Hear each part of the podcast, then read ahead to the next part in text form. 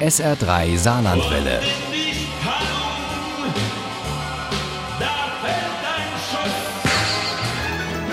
Der Krimi-Tipp.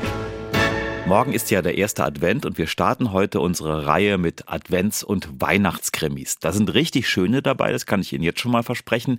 Den Auftakt macht Bestsellerautor Klaus-Peter Wolf mit seinem ersten Winterkrimi. Der heißt Der Weihnachtsmann-Killer und Uli Wagner hat ihn mit großem Vergnügen gelesen. Es ist Adventszeit, Weihnachten ist nicht mehr weit und quer durch die Republik hat alle die Vorfreude gepackt. Alle? Naja, fast alle und fast überall.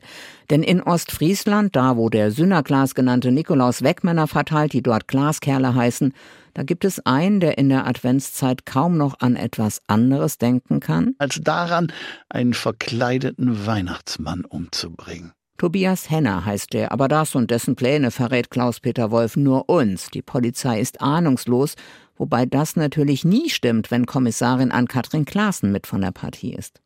Der ist nämlich aufgefallen, dass in den letzten Jahren zwischen Nikolaus und Heiligabend zwölf Männer in Ostfriesland verschwanden oder auf unnatürliche Art und Weise verstarben. Sie haben alle einmal den Weihnachtsmann oder den Nikolaus gespielt. Tötet hier jemand Weihnachtsmänner?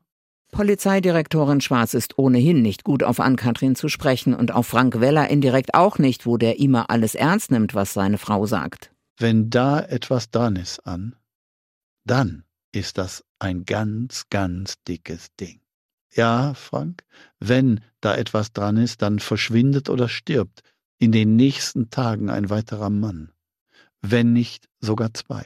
Weil die Hexe, wie der Weihnachtsmannkiller Ann-Kathrin Klaassen inzwischen nennt, nun alle aufgeschreckt hat, ist kaum noch ein Sünnerglas auf den Straßen. Eigentlich müsste das Tobias Henner ja gefallen, aber er treibt sein Spiel weiter mit Erpresserschreiben an die Zeitungen in Ostfriesland. Jeder Nikolaus kann sein Leben retten, wenn er sein Kostüm verbrennt und sich neben dem Feuer in Unterwäsche fotografieren lässt.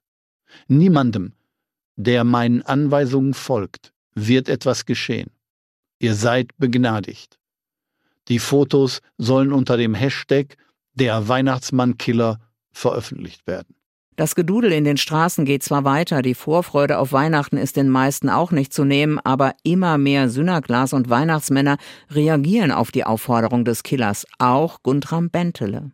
Der Sünnerglas persönlich. Längst heißt das Ganze Challenge. Es gibt weitere Hashtags und nahezu minütlich kommen neue Videos hinzu. Und am Ende eines jeden Videos forderte ein Nikolaus einen anderen auf, ebenfalls seine Klamotten zu verbrennen. Dann wird Guntram Bentele tot aufgefunden. Während Ann-Kathrin sich Vorwürfe macht, weil sie diesen Mord nicht verhindern konnte, holt sich die Polizeidirektorin Verstärkung vom BKA und stellt die Machtfrage. Machen Sie mich gerade für den Mord an Guntram Bentele verantwortlich, Frau Schwarz? Die Polizeidirektorin sah zu dem BKAler. Der nickte, ohne die Miene zu verziehen. Sie lassen mir leider keine andere Wahl, Frau Klaassen.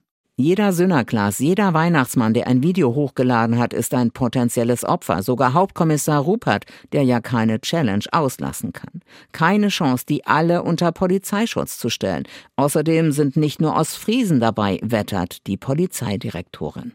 Hier, Leute aus Bochum, Schwerte, Saarbrücken, St. Wendel. Und das hier, Frau Klaassen, das alles hat keiner mehr im Griff.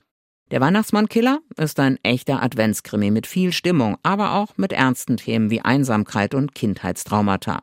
Für mich ist dieser erste Winterkrimi von Klaus-Peter Wolf aber vor allem eines, eine Kriminalkomödie zum Schmunzeln und Lachen. Kurz gesagt, ein wunderbares Lesevergnügen zum Eintauchen in den Advent. Der Weihnachtsmannkiller von Klaus-Peter Wolf ist bei Fischer erschienen. Das Buch mit seinen 256 Seiten kostet 15 Euro. Das E-Book gibt's für 11,99 Euro.